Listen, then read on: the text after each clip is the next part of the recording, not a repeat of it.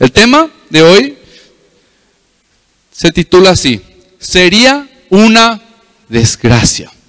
Sería una desgracia. Eh, ¿Conocen o experimentaron alguna vez una desgracia en sus vidas? A ver, seguro que sí, ¿verdad? Muchos dicen por ahí, o generalmente uno ve en el noticiero, cuando ocurre algo, hubo un accidente, una familia se accidentó, una familia completa con hijos, y, es como que a nadie le pasó nada, sino que fueron solamente daños materiales. Entonces dice la gente, fue una desgracia con suerte, dicen, porque solamente lo material se echó a perder, pero las vidas no. Así también muchos de nosotros hemos pasado nuestra vida por diferentes clases y tipos de desgracias, ¿verdad? Pero eh, vamos a decir así, estamos aquí por gracia y misericordia de Dios. Pero hoy vamos a ver un poquitito la desgracia de las desgracias. ¿Ok? Vamos a ver qué el Señor quiere hablarnos en esta noche. La Biblia es la palabra de Dios misma, eso lo sabemos. Ella fue inspirada por el Espíritu Santo y contiene la mente de Cristo. ¿Ok? Si queremos conocer a Dios, si querés que Dios te hable, tenés que abrir tu Biblia nomás y meditar en ella. Leer y meditar. ¿Ok? Ahí el Señor te habla. Esa es, aquí está la mente de Cristo. Este libro nos lo fue preparado a hombres y a mujeres como vos y como yo, para que podamos conocer y obedecer al verdadero y único Dios. Solamente la palabra de Dios, la Biblia, ¿sí? por ella nosotros tenemos conocimiento del único y verdadero Dios. Imagínense, imagínense que en, la, escritura de la Biblia hay aproximadamente 400 autores involucrados, 400 personas involucradas en diferentes épocas, en un transcurso de aproximadamente 1500 años, ¿sí? Y la palabra de Dios, la Biblia, se ha mantenido hasta hoy. ¿sí? Ha, sido preservada, ¿verdad? Para su iglesia, para sus hijos, y esa es nuestra autoridad máxima hoy. La Biblia nos enseña que hay dos caminos. Un camino que lleva a la muerte, otro que lleva a la vida. Nos enseña que hay un lugar preparado en los cielos para los que se rigen por ella, para los que tienen como autoridad la palabra de Dios, ¿sí? Y hay un lugar preparado también que es de tormento eterno para los que rechazan las enseñanzas que están aquí, que es la palabra de Dios. Ahora, un destino nos espera a cada uno de nosotros, ¿sí? Tenemos todos los días contados. El Señor sabe cuál será nuestro momento de partir de este lugar. Tenemos ese destino que nos espera. Y puede que ese destino sea el que vos no estás esperando. ¿Me entienden? Puede que ese destino allá adelante, puede ser en unas horas, mañana, en unos años, en el que vos te encuentres sea el que vos no hayas esperado en toda tu vida. Eso sería una gran desgracia. ¿Sí? Eso sería una gran desgracia. Dice Mateo capítulo 22, versículo, perdón, Mateo 7, versículo 22 y 23. Muchos en, aquel día me dirán, Señor, Señor, Señor, Señor, no profetizamos en tu nombre y en tu nombre expulsamos demonios e hicimos muchos milagros. Entonces les diré claramente, dice, jamás los conocí. ¿Qué, qué, qué palabra, qué frase más fuerte. Yo no me imagino lo que sería ese momento si me voy delante del Señor y el Señor me diga, ¿verdad? jamás te conocí. Aléjense de mí, dice, hacedores de maldad. Eso, eso sería una desgracia. Mucha gente todavía vive engañada. Miles de personas que se congregan en diferentes iglesias, semana tras semana, domingo tras domingo, sábado tras sábado, reciben una enseñanza, sirven inclusive ahí en la iglesia, en un ministerio, tienen y ofrecen también sus dones y talentos, pero están todavía bajo el dominio del pecado y de Satanás.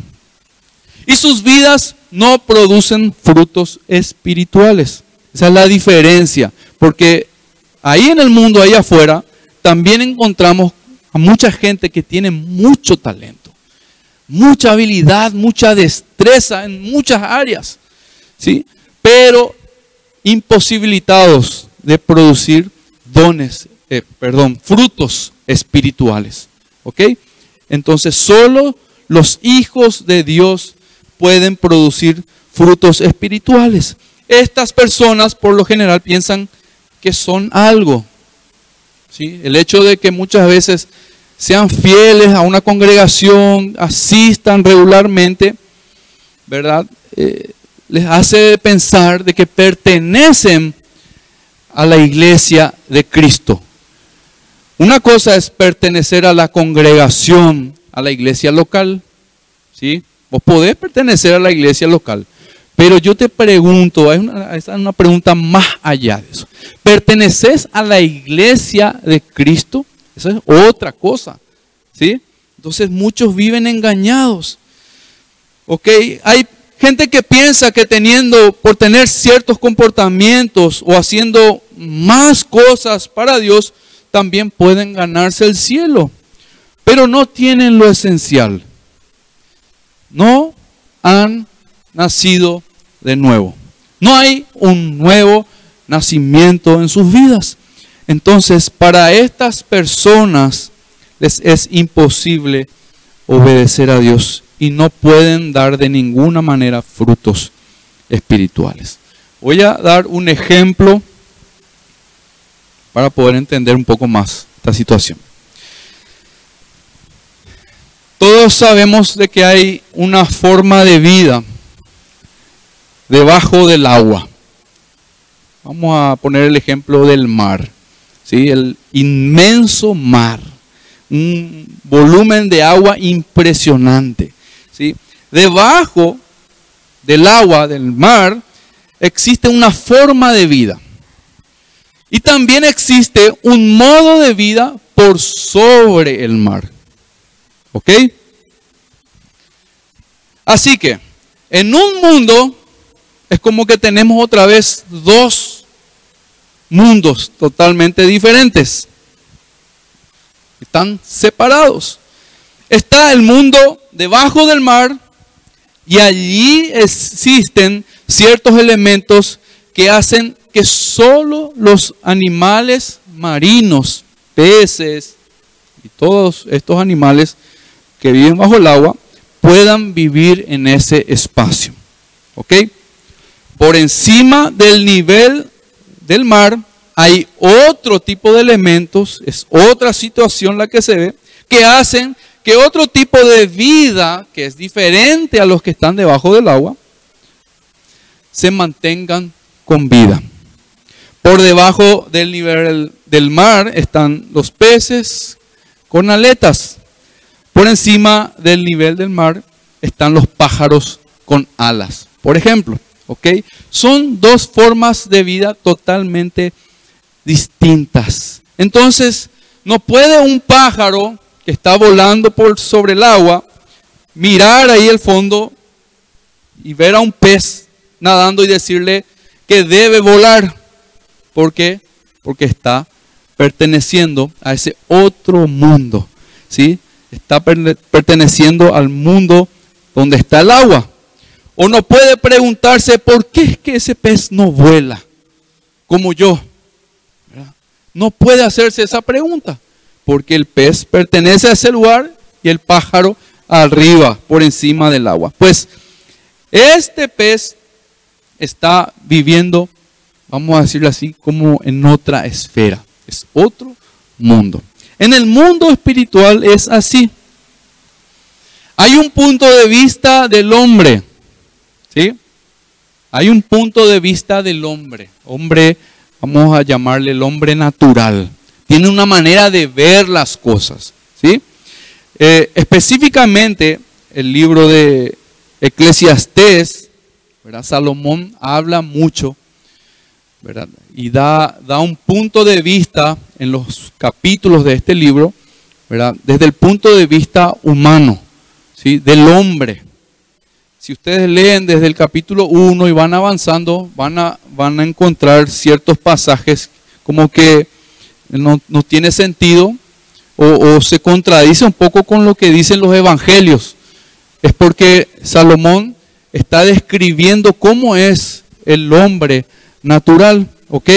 Entonces, el hombre que vive bajo el sol tiene un punto de vista diferente al de Dios, que está por encima del sol.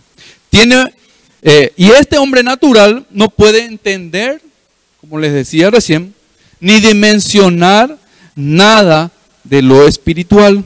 La vida que está debajo del sol es una existencia mundana y separada totalmente de Dios. Mira hacia un futuro y hacia una eternidad sin Dios. Es más, tiene su mirada en las cosas de este mundo, en esta tierra. ¿Ok?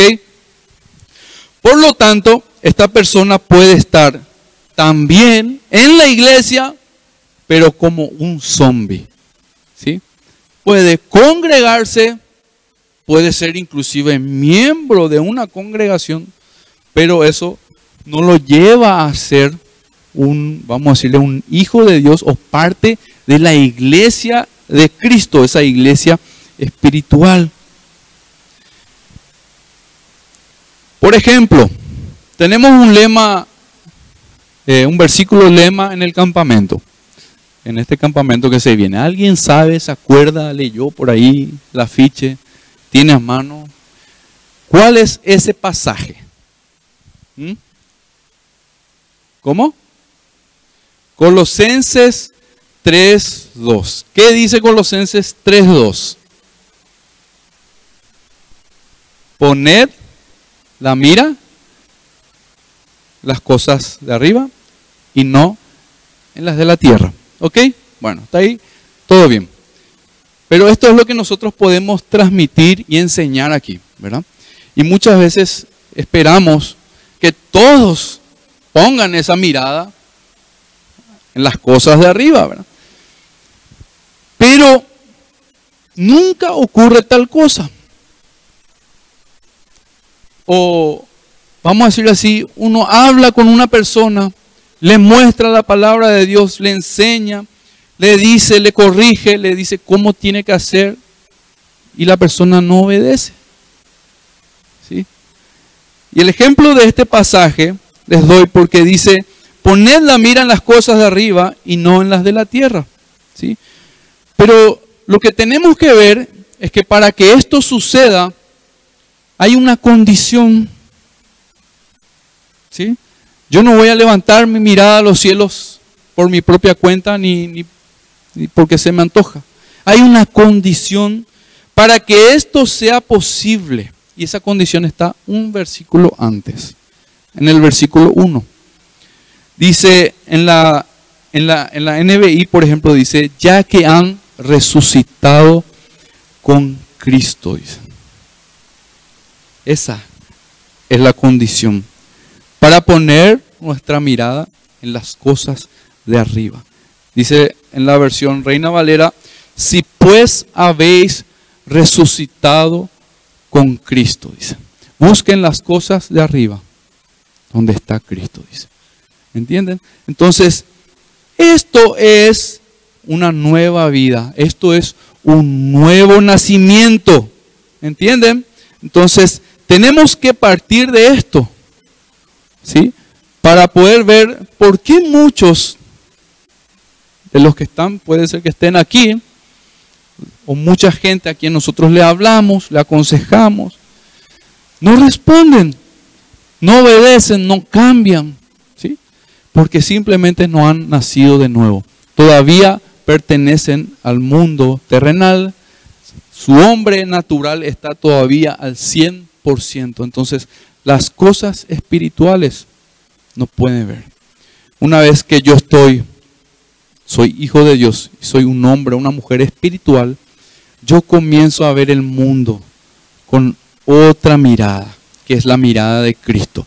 Tengo otra percepción, tengo otra visión de las cosas que suceden en este mundo. ¿Ok? Entonces, pensá en esto. ¿Quieres el cielo, pero no quieres a Cristo?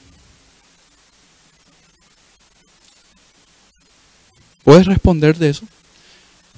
¿Querés el cielo, pero no querés a Cristo? ¿Acaso esto es posible? Díganme, ¿acaso esto se puede dar? No. No, claro que no. Entonces, ¿cómo es que la gente pretende ir al cielo, verdad? Sin tener a Cristo, sin amar a Cristo, sin seguir a Cristo, sin abandonar su propia vida para ir tras el Señor. ¿Cómo? Hombres y mujeres naturales necesitan nacer de nuevo. No entienden y no comprenden. Sin duda, sería una desgracia no andar bajo la gracia. Sin duda. Hay muchos jóvenes que siguen viviendo a su manera. Sí. Hay mucha gente que sigue viviendo a su antojo. Muchos buscan experimentar cosas nuevas, diferentes, y llenar sus corazones con cosas que jamás les van a satisfacer. Jamás, jamás en este mundo habrá algo, existirá algo que pueda llenar nuestros corazones. Porque ese corazón que tenemos fue hecho por Dios. Y solo Dios puede llenar ese corazón. Nada más en este mundo ni nadie más puede llenar nuestro corazón. Por eso es que el hombre va constantemente tras de cosas. ¿verdad? No se cansa, ¿verdad? sino que corre atrás. Vamos a ver el ejemplo enseguida de Salomón. ¿Sí? ¿Cómo fue él?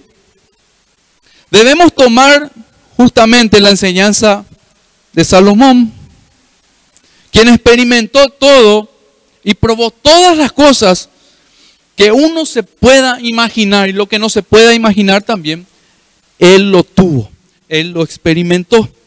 Solo para comprobar, después de todo eso, que el camino o el rumbo que uno decida sin Dios no tiene ningún sentido.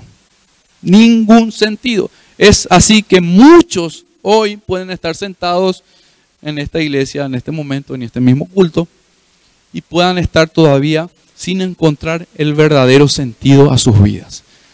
Simplemente tenés que encontrar al Señor primero. Tenés que entregar tu vida a Él. Entonces, Salomón intentó las siguientes cosas, ¿ok? Y llegó a estas conclusiones que les voy a mencionar. Por cuestión de tiempo no vamos a entrar a leer los versículos, pero les voy a citar. Si está alguien anotando o ahí en la grabación, alguien lo escucha, puede anotarlo. Dice, estas son las conclusiones de Salomón, que intentó, buscó, se esmeró, se esforzó y, también, verás, vamos a decirle, se tomó una gran parte de su vida para experimentar estas cosas. Dice en Eclesiastés, por ejemplo, 12:12, que el mucho estudio es fatiga para el cuerpo. Esa es la conclusión que llegó Salomón, ¿sí? Porque él se dedicó a tener todo el conocimiento y así que mucha gente si conocen por ahí a alguien, ¿verdad? Que todo el día está encerrado en su pieza estudiando, estudiando, estudiando, estudiando. Que no está mal que se preparen, no está mal que estudien, ¿verdad? Pero tiene que haber un equilibrio y ese equilibrio es Dios en nuestras vidas. Esa es la conclusión número uno. Segundo, probó el placer, pero probó el placer como no se pueden imaginar. Y la conclusión está en el capítulo 2 de Eclesiastes, versículo 17. Dice, aborrecí la vida. Esa es la conclusión. Aborrecí la vida. Tercero, probó las riquezas. ¿Cuántos quieren ser ricos acá? ¿Cuántos quieren ganar mucho dinero acá? Mm, vamos a ver, Salomón lo tuvo todo. Todo lo que quiso. Él lo tuvo. Dice, probó las riquezas y llegó a esta conclusión. Capítulo 5, versículo 10 de Eclesiastés dice, eh, el que ama el dinero no se saciará de dinero. El que ama el dinero o el que ama las riquezas no se saciará nunca. Esa es la conclusión. Un hombre que tuvo todo puede enseñarnos esto y mostrarnos que realmente todas estas cosas sin Dios no tienen sentido. Todas estas cosas sin Dios son para nada. Después, el cuarto, también intentó ser un religioso y concluyó que eso le podría convertir en un fanático. También probó la fama y el buen nombre, dice. Intentó practicar la moralidad. Y todo lo que pudo decir fue que todo era vanidad y aflicción de espíritu. Por eso, Eclesiastés comienza con estas palabras en el capítulo 1. Nada tiene sentido, dice el maestro, ningún sentido en absoluto. Si Cristo no está ahí, jamás podrás encontrar el sentido a nada más. ¿Entienden? Jamás vas a vivir, pero años, años. Vas a tener toda tu vida, 80, 90 años, y podés tener inclusive toda la salud, pero nunca te vas a satisfacer. No va a haber sentido a tu vida.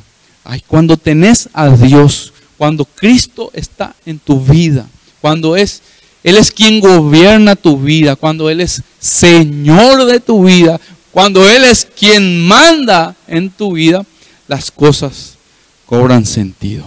Vos tenés una visión espiritual de todo lo que pasa. Siempre le digo a mi esposa y ella me dice más veces todavía, ¿cómo lo que yo te puedo amar tanto? Explícamela poco. Ella no para de decirme eso, ¿verdad? pero voy a decir que yo también le digo. Yo le digo a ella, ella me dice a mí, ¿cómo lo que yo te puedo amar tanto? Porque, bueno, a veces yo, trato también con ella y ella trata también conmigo. ¿verdad? Y llegamos a la siguiente conclusión, que solamente amando más a Cristo yo puedo amar realmente a mi esposa. No hay otra manera.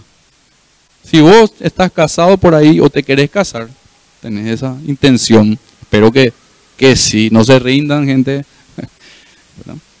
Amarle a Cristo amale a Cristo, ahí vas a encontrar el verdadero sentido y vas a, vas a descubrir lo que es el verdadero amor. Todas las cosas cobran sentido y tienen un, vamos a decirle, eh, un sabor diferente.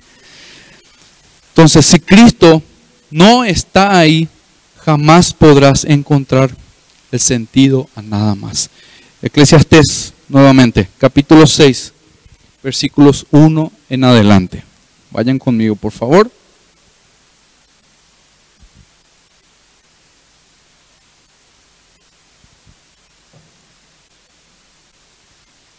Eclesiastes 6, 1 en adelante en la nueva traducción viviente dice, dice así el sabio Salomón, he visto otro mal terrible bajo el sol, dice, que pesa tremendamente sobre la humanidad hay algo, ¿verdad? Muy pesado que está sobre los hombres naturales, aquellos que no son espirituales, ¿sí? dice este, este relato, este texto, ¿verdad? He visto este mal terrible. ¿Sí? Dice el versículo 2, comienza a dar la descripción. Dice, Dios le da a algunos mucha riqueza. Nuevamente les pregunto aquí, ¿cuántos quieren mucha riqueza? ¿Cuántos quieren ganar mucho dinero en sus trabajos? Es el deseo de la mayoría ganar dinero, tener un salario, vivir dignamente, pero cuidado, cuidado con la motivación de su corazón. Dice, Dios le da a algunos mucha riqueza. ¿sí? Dios, como está al control de todas las cosas, Él permite también que mucha gente malvada, mucha gente que vive en la oscuridad inclusive, pueda prosperar en lo económico. Pero hay algo, ¿sí? Honor y todo lo que pudieran desear, dice. Pero luego no les da la oportunidad de disfrutar de esas cosas. Qué, qué terrible, ¿verdad? Dice, se mueren y algún otro, incluso un extraño, termina disfrutando de toda esa abundancia. Eso no tiene sentido. Es una tragedia terrible. Es una desgracia. ¿Entienden? Imagínense, imagínense muchas veces como jovencitos, como jovencitos, eh, tenemos este pensamiento y muchas veces esta actitud. No somos agradecidos, no entendemos por muchas cosas. No somos agradecidos con lo que Dios nos da. ¿sí? No tenemos contentamiento. ¿sí?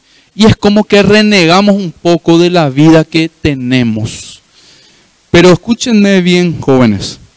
Si tus padres te están llevando a Cristo, si tus padres te son un ejemplo para llevarte a los pies del Señor, tus padres, tu familia es mucho más rica que cualquier otra persona o familia allá afuera en el mundo.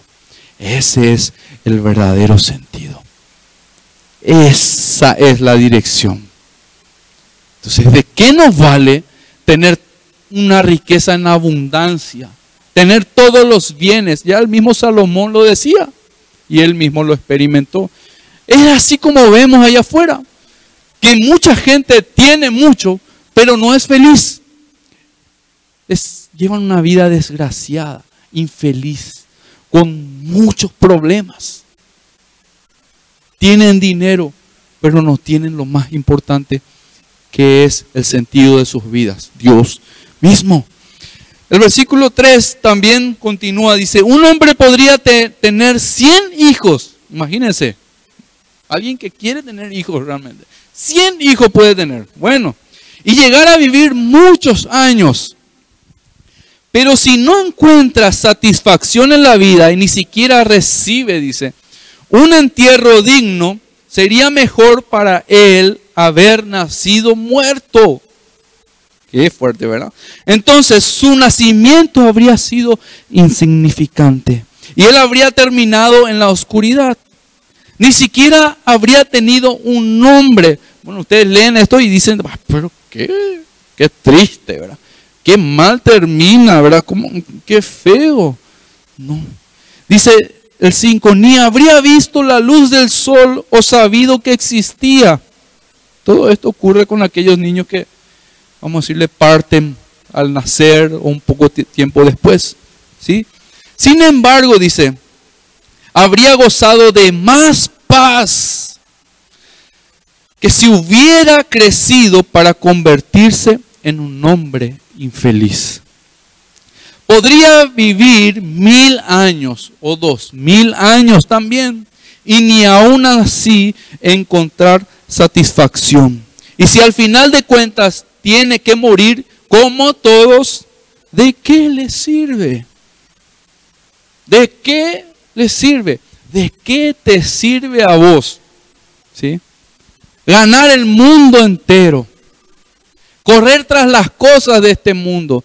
¿De qué te sirve a vos buscar parecerte a este mundo? ¿De qué te sirve a vos obedecer la corriente y el sistema de este mundo? ¿de qué te sirve? De nada.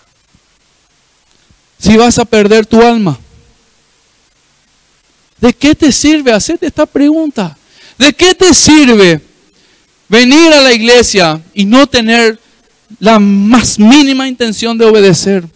¿De qué te sirve inscribirte a un campamento, irte allá y, vamos a decirle así, esperar solamente ir a jugar? ¿De qué te sirve? Si perdés tu alma, no te sirve de nada. Entonces, presta atención. Sería una verdadera desgracia que esto nos ocurra. ¿Sí?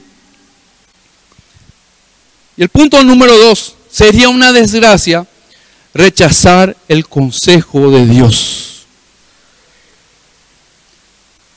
Escúcheme bien, adolescentes, jovencitos, escúcheme bien, sería una desgracia rechazar el consejo de Dios. La gran mayoría de nosotros quisiera volver el tiempo atrás y cambiar ciertas cosas que hicimos mal. Principalmente los adultos mayores, ¿verdad que sí? Varias veces yo me dije, si tan solo hubiese hecho esto o no hubiese hecho esto. Desearíamos que esta vida que tenemos se comporte un poco más amigablemente con nosotros, no tan dura. Y no es que Dios da sus peores batallas a sus mejores soldados, es que mucho tiempo hemos sido necios y a consecuencia de vivir en esa necedad, estamos pagando caro nuestra desobediencia y nuestra terquedad. Eso es lo que ocurre. Esa es, una desgracia. ¿sí? El estar sufriendo a causa de nuestra necedad, nuestra terquedad, de nuestra desobediencia. No es una desgracia cuando el Señor, ¿verdad? Eh, transforma eso con sus propósitos y en su voluntad, manda una prueba, una aflicción a nuestra vida para que nosotros nos volvamos a Él. Eso es algo diferente. Una desgracia es que vos siempre andes rechazando el consejo de Dios. Entonces, vamos a ver que no vamos a terminar nada bien jamás. Entonces, sabemos que es imposible volver atrás y cambiar ciertas cosas, pero sí podemos advertir a otros que no vayan por el mismo camino en el que nosotros fuimos. Pues sabemos y conocemos bien que la entrada a ese camino puede ser muy atractiva, puede ser muy llamativa, ¿sí? Pero por dentro hay solamente una densa oscuridad. Vos que sos joven todavía, principalmente adolescentes y jóvenes, y están escuchando este mensaje, vienen y escuchan un domingo otra vez el mensaje. Lo mejor que puedes hacer, lo mejor que puedes hacer es prestar atención a la palabra de Dios y considerar todo lo que la palabra advierte para que tu vida no termine en una desgracia allá al final. ¿Entienden? Y tus propias decisiones también lleven a destruir tu vida. ¿Cuántos, cuántos quieren tener una vida de desgracia? Nadie quiere. Pero te pregunto entonces, ¿cómo tenés que vivir? ¿Qué es lo que tenés que considerar? ¿Y qué es lo que tenés que alejar de tu vida? La palabra de Dios nos muestra el camino. Está en nosotros el obedecer, el escuchar esa voz de Dios y hacerle caso, obedecerle. Porque no es solamente el oír lo que el Señor quiere, sino que Él quiere que nosotros apliquemos la palabra de Dios a nuestras vidas. Entonces, teme a Dios, teme a Dios y sigue sus caminos. Ese es el consejo que les doy, con el cual voy terminando con este pasaje. Teme a Dios y sigue sus caminos. Proverbios capítulo 1, versículos 24 en adelante. Son unos un par de versículos aquí. Proverbios capítulo 1, versículos 24 en adelante.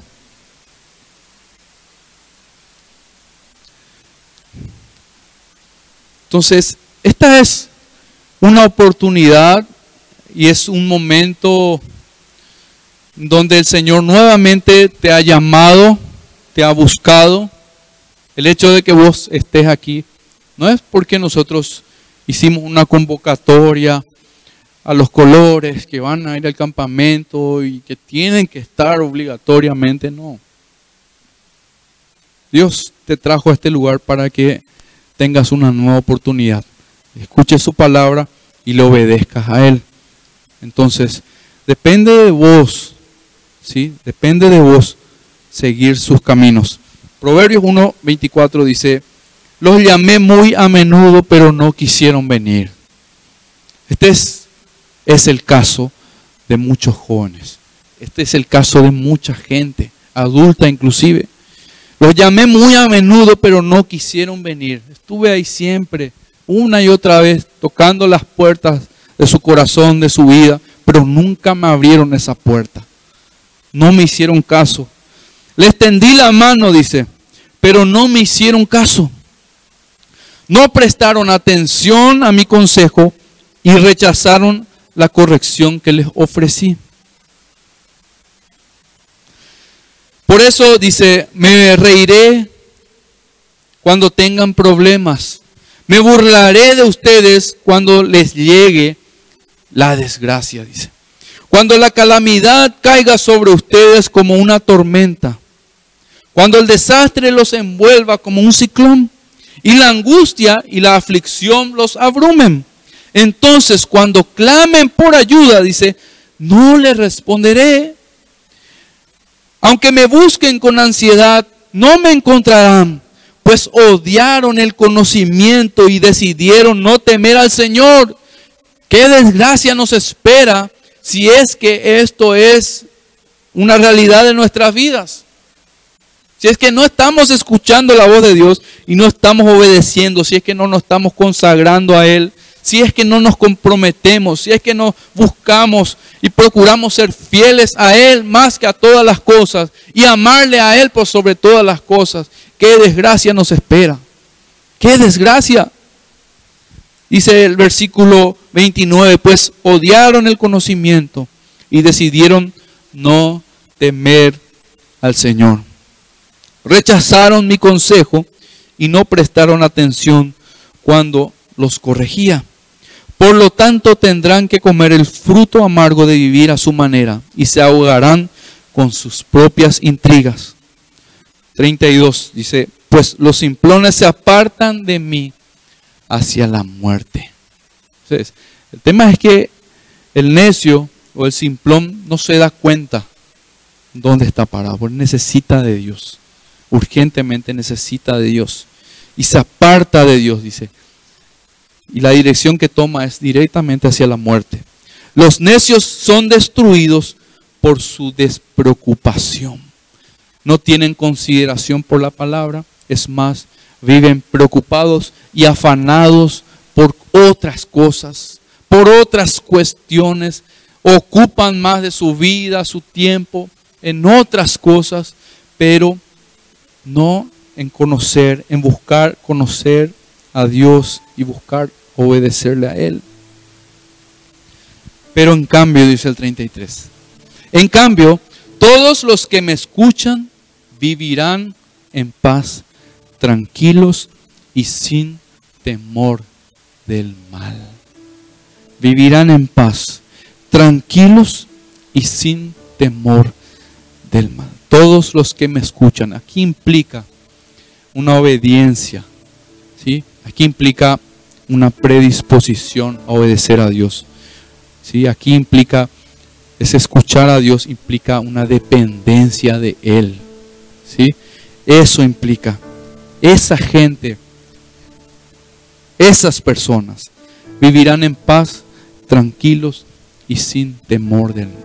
No quiere decir de que no van a enfrentar problemas, no quiere decir, ¿verdad?, de que van a ser prósperos, como se predica por ahí, el Evangelio de la prosperidad y todo eso, no quiere decir eso, sino que en medio de todo el caos, en medio de las dificultades y todas las pruebas, esa confianza puede estar depositada en Dios. ¿sí? En medio de la necesidad, esa dependencia está firme en el Señor. Esa confianza está firme en Dios y en lo que Él está haciendo. Porque es así. Es así. Aquel que ha entregado su vida a Dios, aquel que se rige por la voluntad de Dios, la palabra de Dios, puede estar confiado de que Dios está obrando, de que Dios está haciendo algo en su vida y Él tiene el control de todas las cosas. ¿Entienden? Entonces, que esto te lleve a meditar, que esto te lleve a pensar, ¿sí? ¿Qué tipo de vida es el que vos elegís?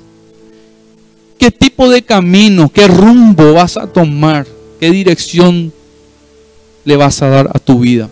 Vos que estás soltero, que querés una familia, que querés casarte, ya querés encontrarle a tu chuli, ya está desesperado, desesperada, ¿verdad?